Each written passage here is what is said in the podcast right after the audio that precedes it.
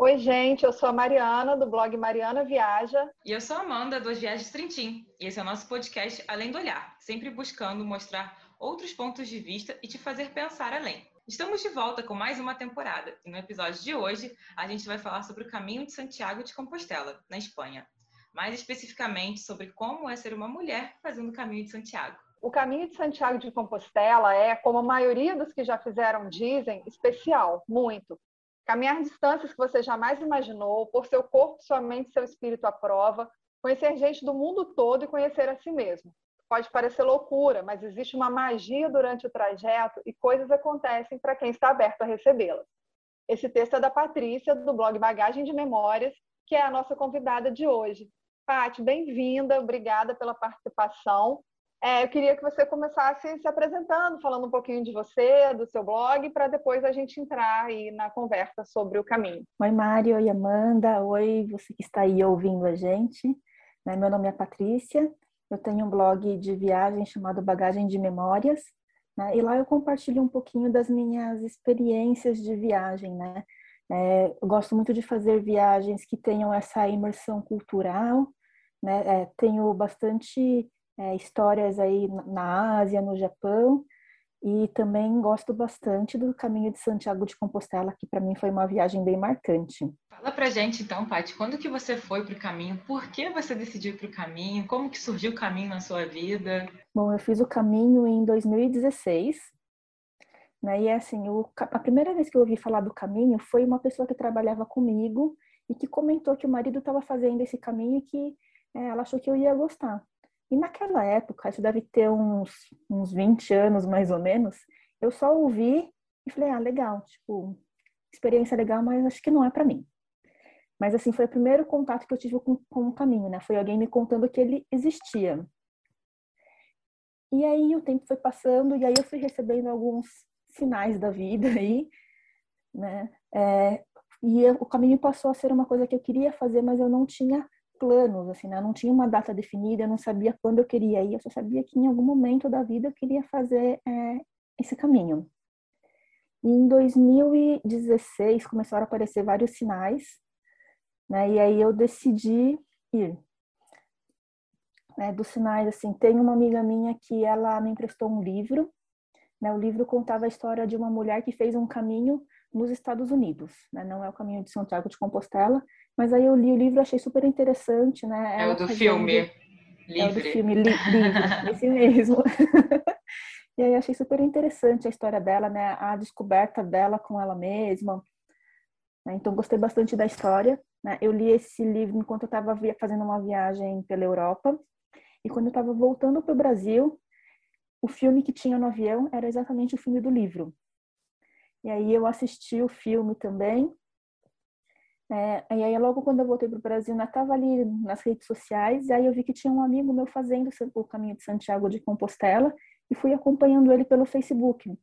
E aí, quando ele terminou o caminho, né, eu comentei, falei assim, ah, que legal que você fez, depois me conta como foi, eu quero fazer também um dia.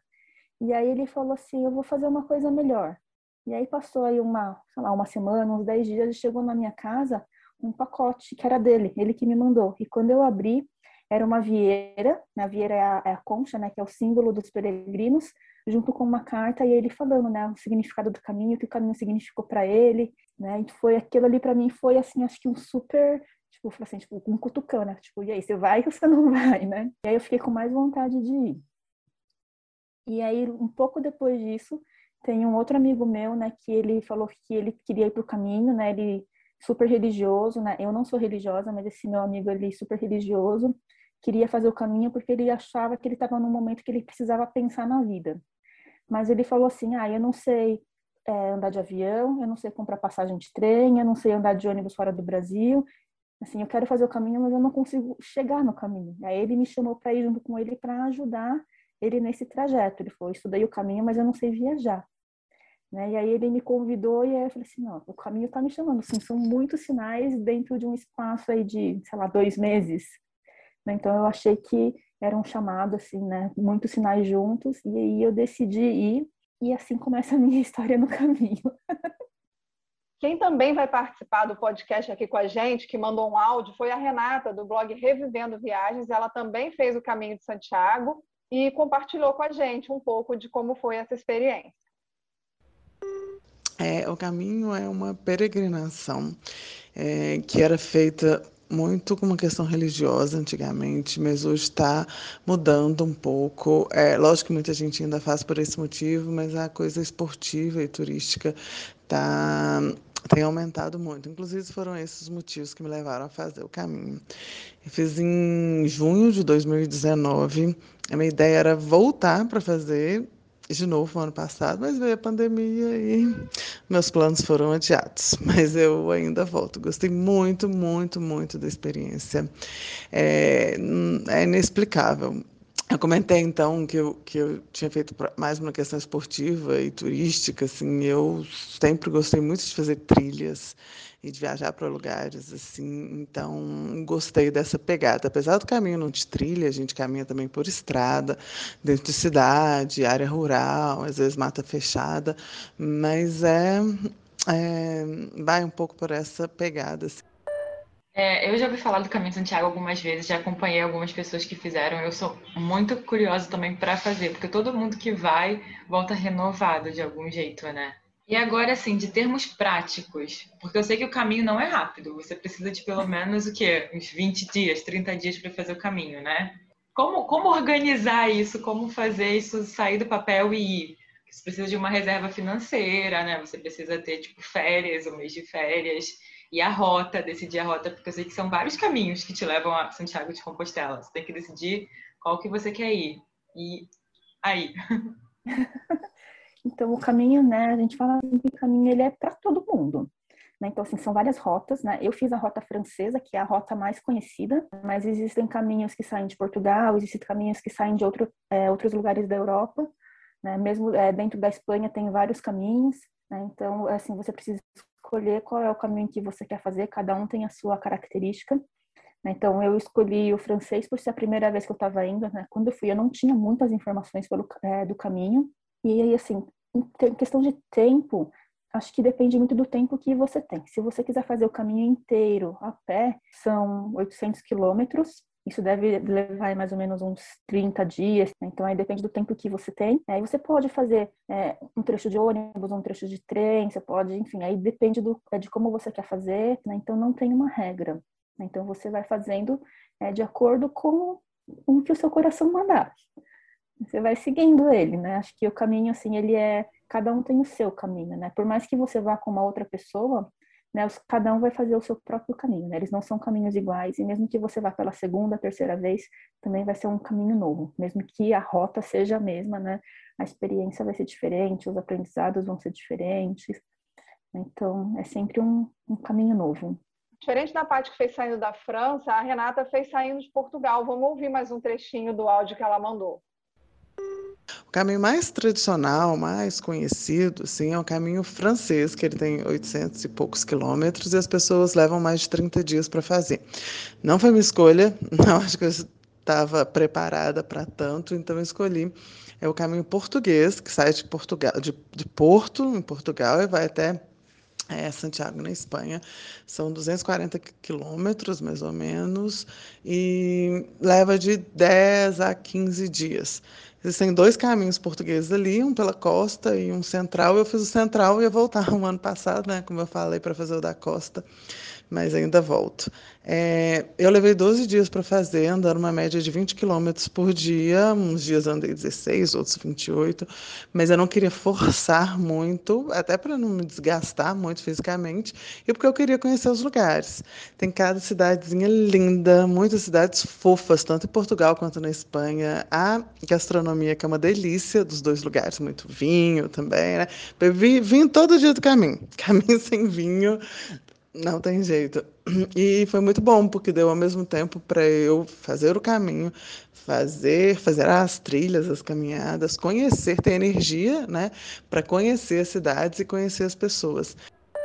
Eu tenho uma coisa, uma curiosidade que a gente pode botar no meio aí, é da questão física, porque há muito tempo andando.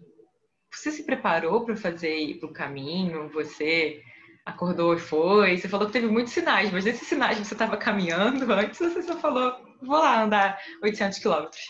Tem uma questão do calçado também, não tem? Que eu já vi, tem um calçado próprio, aí tem que treinar, fazer caminhada com a mochila. É, você leva a sua mochila com as suas coisas, ainda tem o peso que você vai carregar, né? Exatamente, né? É, o calçado, é, eu recomendo usar uma bota de trilha, né, impermeável, tal, que seja confortável. Então, é bom comprar é, e, usar ela um pouquinho antes, né? Não deixa para estrear ela no caminho, porque se ela estiver apertada ali, até ela pegar o formato do seu pé, é, leva aí alguns dias, né? Então, não deixa para estrear na, no caminho, porque senão você vai ter umas bolhas que vão estragar sua sua jornada, né? E a mochila também, né? Ela era uma das minhas preocupações, já de carregar o peso então, eu tentei fazer uma mochila o mais leve possível. A minha meta era fazer uma mochila de 8 quilos, eu não consegui. Né? Eu fui com uma mochila de 10. Então, passou um pouquinho, mas ainda assim é, foi, foi tranquilo. Né? O preparo físico, é, assim, confesso que apesar de eu gostar bastante de trilha, ter feito algumas, assim, né? Acho que o meu biotipo, ele não é, assim, de, de resistência, né? Então, é, por mais que eu dê uma treinada, assim, eu, eu sei que eu tenho um limite, né? Então, a minha resistência, ela não é muito boa. E eu também não treinei muito antes de ir, né? Como eu decidi meio em cima da hora, assim, é, para falar que eu não fiz nada, né? Eu passei acho que uma semana, uns 10 dias que eu aboli os elevadores da minha vida. Então, toda vez que eu chegava em casa, eu, tinha, eu subia a escada. E eu moro no 11 andar. Então, esse foi o meu único treinamento, né? Quanto mais preparo físico você tiver, claro que sempre ajuda, né? Mas se você não tem preparo físico, também não é um impeditivo para ir. Né? Então você vai, assim, no começo você sente, é, você sente é, um pouco de dor nos pés, você sente o peso da mochila, e com o passar do tempo, passou aí uma semana, a mochila ela faz parte do seu corpo. Já você não sente mais que você está carregando 10 quilos nas costas, né? Vira uma coisa que faz parte de você. Né? Então, acho que é o pessoal que, que planeja aí, assim, tem essa preocupação. É assim, claro que se vocês puderem treinar antes, é melhor, mas se não puder, assim, se vocês não estiverem num, num, nível físico que vocês acreditam que seja o adequado, não deixem de ir, não, não deixem isso impedir vocês é, de terem essa experiência, porque o caminho te ajuda nessa parte. Então, você vai andando e você vai sentindo, e sim, se você tiver dor, se você tiver que parar, é, não tem nenhum problema, o importante é você seguir o seu ritmo, né, porque é o seu caminho, não é o caminho dos outros. Então, você tem que ir no seu ritmo e da forma como você se sente confortável. E, Paty, você foi sozinha, né? É, eu acho que a maioria das, não sei, não posso dizer a maioria, mas pelo menos a maioria das pessoas que eu vejo vai sozinha. É, e você encontrou pessoas, você fez trechos acompanhada, você preferiu seguir sozinha? Como é que funciona isso também? Nesse sentido de que você falou também que cada um tem que ter o seu ritmo, tem que ter o seu caminho em função das companhias e pelo fato de ser mulher, mesmo você já tendo o hábito de viajar sozinha, teve algum algum receio ou algum preparo ou alguma pesquisa especial em relação a isso? Assim, é, na verdade eu fui com um amigo, né, que foi aquele amigo que me pediu para ajuda para ver as passagens, essas coisas, né? Então, mas desde o começo a gente já tinha acordado que é, a gente ia, cada um ia seguir o seu ritmo, cada um ia fazer do seu jeito, né? A gente tem estilos de viagem diferentes, a gente tem ritmos de caminhada diferentes, então ele anda muito mais rápido que eu, tanto que ele chegou em Santiago antes de mim, né? Então a gente, no começo a gente é, andou junto e depois de um tempo, acho que depois de, do segundo terceiro dia, a gente começou a se separar muito.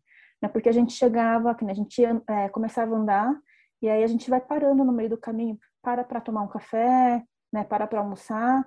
E assim, é, quando eu parava nos lugares, eu queria conversar com todo mundo. Então a gente saía junto e chegava separado, a gente não andava junto. E aí isso foi até que teve, teve um momento que teve um lugar que eu cheguei e ele passou, então a gente se separou totalmente. E nesse caminho a gente foi conhecendo muita gente, né? São é, o pessoal que faz o caminho inteiro, né? Você acaba encontrando é, as mesmas pessoas sempre, porque o pessoal segue mais ou menos o mesmo ritmo, né? Às vezes você encontra uma pessoa um dia e depois passa dois, três dias sem encontrar ela de novo, né? Não é exatamente igual, mas o grupo em si ele não muda muito. Então essa esses relacionamentos eu acho muito legal em viagem e no caminho ele é muito intenso. Né? Parece que você conhece a pessoa há muitos anos e você está junto ali com eles por 10 dias, 15 dias. Então, é, tinha dias que eu andava sozinha, tinha dias que eu andava com grupo, né? Mas em nenhum momento eu senti medo, assim, por ser mulher e por estar sozinha, né? Acho que o caminho ele é super seguro, né? Ele tem ali o seu trajeto é bem demarcado e acho que o, a energia do caminho, o espírito das pessoas que estão lá, estão lá, eles são muito parecidos, né? Então acho que assim é o caminho ele tem muito esse espírito de, de solidariedade, de um ajudar o outro, né? Então mulheres assim que pensam nisso, têm esse receio, acho que é super tranquilo. É, a Renata também falou isso sobre essa questão de ser mulher e sobre esses encontros com as pessoas no decorrer do caminho. Eu fiz o caminho sozinha, não tive medo em momento algum, acho que me senti protegida pelo caminho, vamos dizer assim. Eu andava sozinha, tinha vezes que eu caminhava completamente sem ninguém, olhava para um lado, para o outro, nada, nada, nada, ninguém, e não tive medo. Mas ao longo do caminho a gente vai conhecendo pessoas também, e aí você pode optar por andar sozinho ou não. Cada dia eu estava de um jeito, ou cada momento, ou você começa às vezes o dia caminhando com alguém, e você quer parar, a pessoa continua, ou vice-versa, e é tudo muito, muito tranquilo. Então eu encontrei pessoas ótimas, algumas que seguiram comigo durante um tempo, outras que a gente conhece num dia e inspiram a gente e depois a gente nunca mais vê. E essa troca, ela é muito, muito rica. Quando as pessoas falavam isso, eu ficava meio assim, porque eu já tenho o costume de viajar, ficar em hostel, conhecer pessoas, mas é diferente o caminho. A energia é muito, muito diferente. Muita gente faz o caminho sozinho, então é, se alguém tiver com receio e tudo mais, não precisa ter muitas, muitas mulheres fazendo caminho sozinha. Acho que tem mais mulheres fazendo sozinha do que homens fazendo sozinhos. É, tem muita gente, então eu não senti medo em momento algum.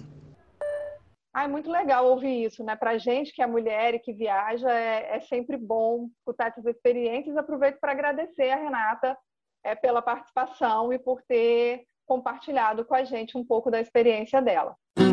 E teve algo assim que aconteceu que te marcou? Ah, o caminho tem várias histórias, viu?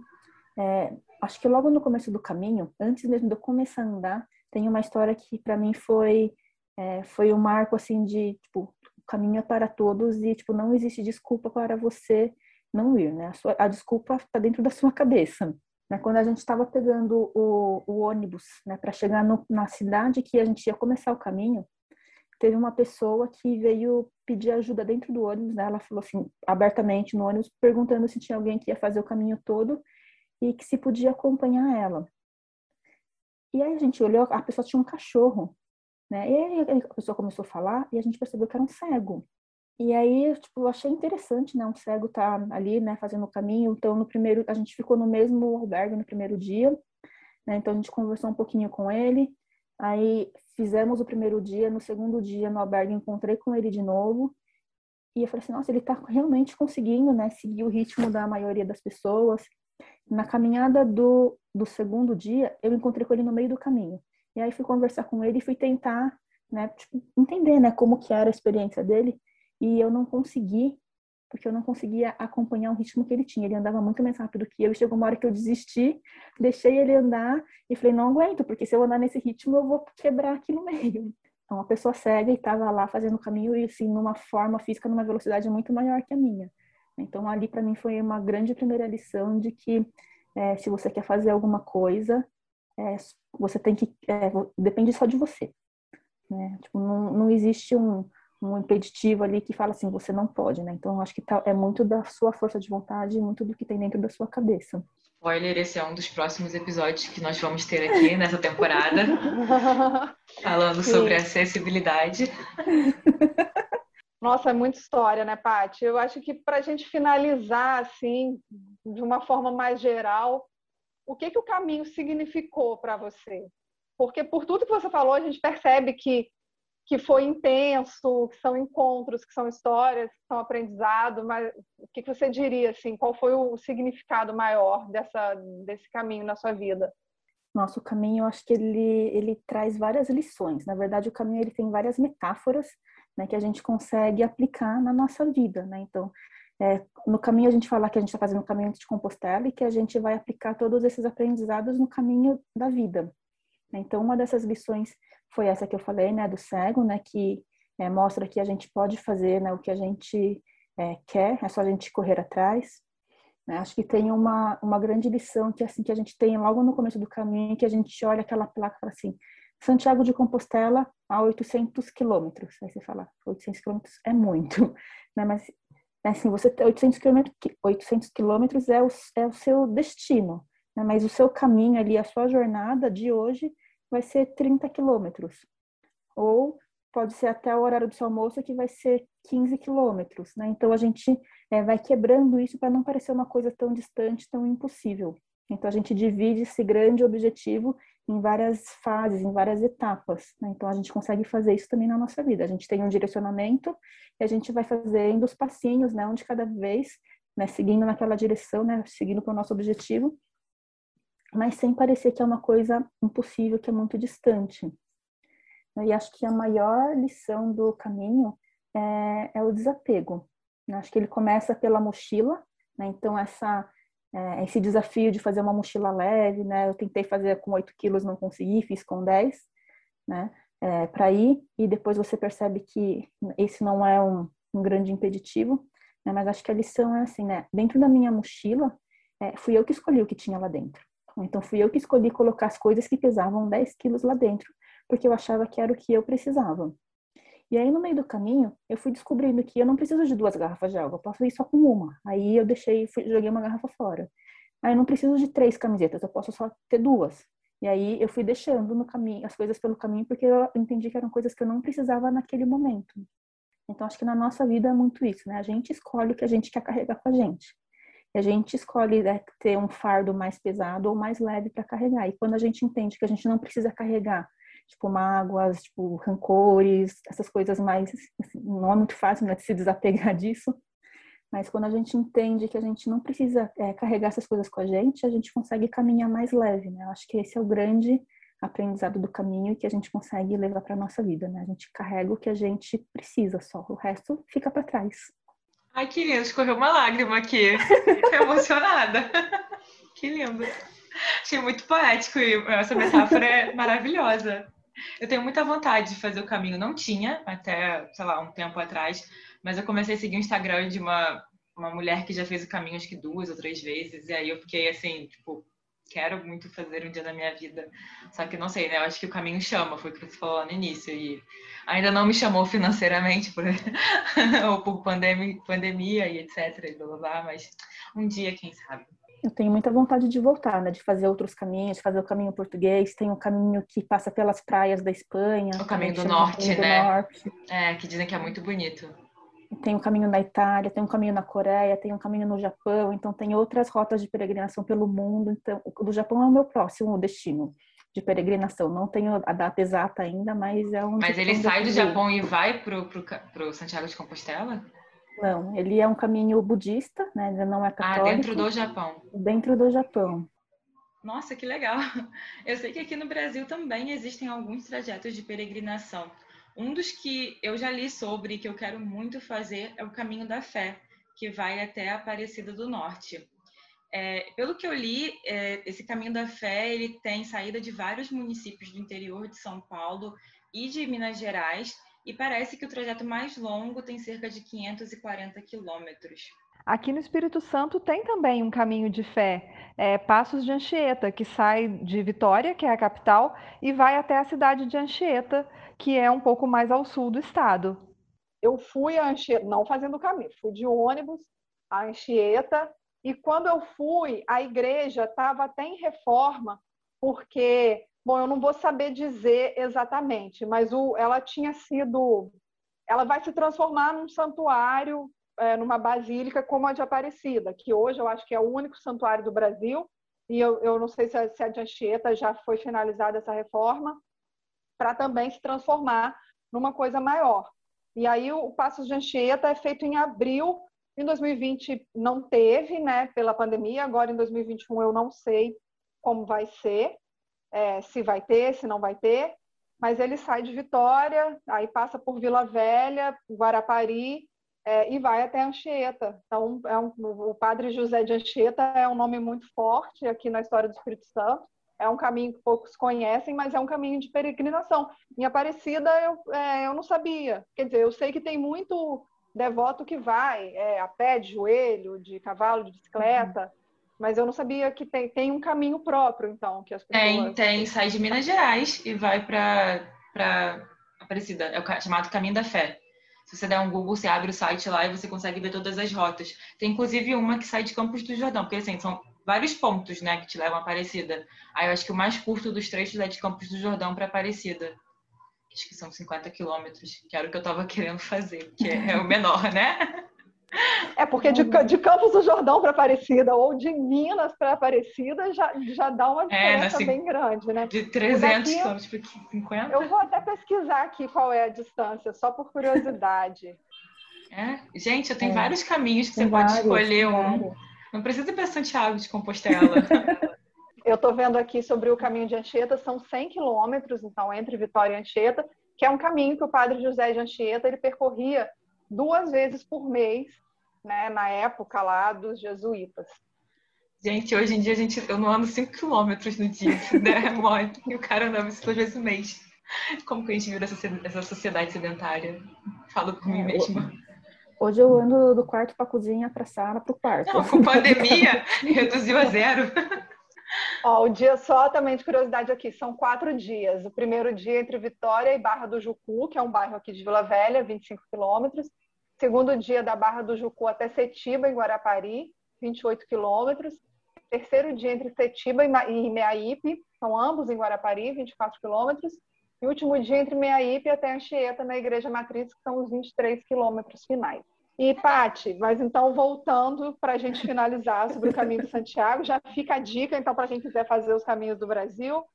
É, mas quais são as suas dicas?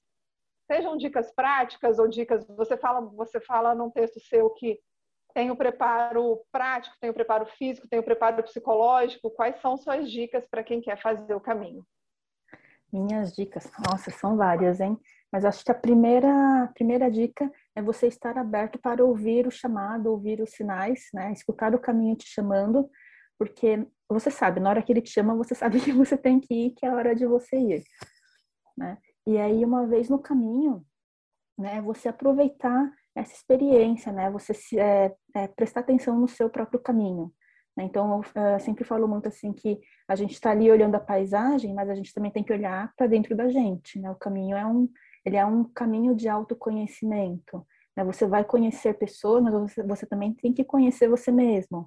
Né? Você tem ali o, o, destino, né? O seu destino final, que é Santiago de Compostela, né? E como que você vai trilhar toda essa jornada, né? Porque não, não é um caminho único. Você tem é, outros, tem outros tipo, caminhos anexos ali que você pode fazer. Então, qual é o caminho que você quer seguir? Né? Então, assim, toda, tudo isso são escolhas que, que você faz né, durante o caminho e que no futuro né, são escolhas que a gente faz para a vida também, né? Então acho que essa conexão, né, do que você aprende do caminho, o que você leva para sua vida, eu acho que ela é muito forte assim em todos os peregrinos e eu acho que é esse esse tipo de pensamento que a gente tem que ter no caminho, né? O que que eu, como que eu estou aproveitando ele, que tipo de é, como eu estou me conhecendo e como que eu vou levar isso para o futuro. Então prestar atenção no no seu no caminhada, né, no caminho, no, na sua mente, no seu espírito, no seu coração, né, prestar atenção em tudo isso. O caminho é bastante intenso. Ai, adorei, adorei. Obrigada pelo papo, Paty. Muito bem-vinda ao nosso podcast, estreando a nossa quarta temporada, Mari? Quarta temporada do nosso, nosso podcast. E deixa suas redes sociais para quem quiser te acompanhar, seu blog, faça seu merchan. Bom, meu blog é bagagemdememórias.com, né? Falo bastante de experiências de viagem pelo mundo e o meu Instagram é bagagem de memórias. Então, quem, quem quiser saber mais sobre o caminho, fique à vontade para me mandar uma mensagem no Instagram, me mandar um e-mail, acompanhar o blog, ou de outros lugares do mundo também. Eu estarei aí aberta para conversar com todos vocês. Ai, foi ótimo, Paty. Obrigada. Foi, adorei saber mais sobre o caminho. Obrigada a todo mundo que ouviu. Acompanhe também a gente nas redes sociais, arroba Mariana Viaja, arroba As Viagens de Trintim. Essa temporada, os episódios vão ser a cada 15 dias. Então, daqui duas semanas, a gente está de volta com mais um Além do Olhar. Tchau, gente. Tchau, até mais. Obrigada, gente. Tchau, tchau.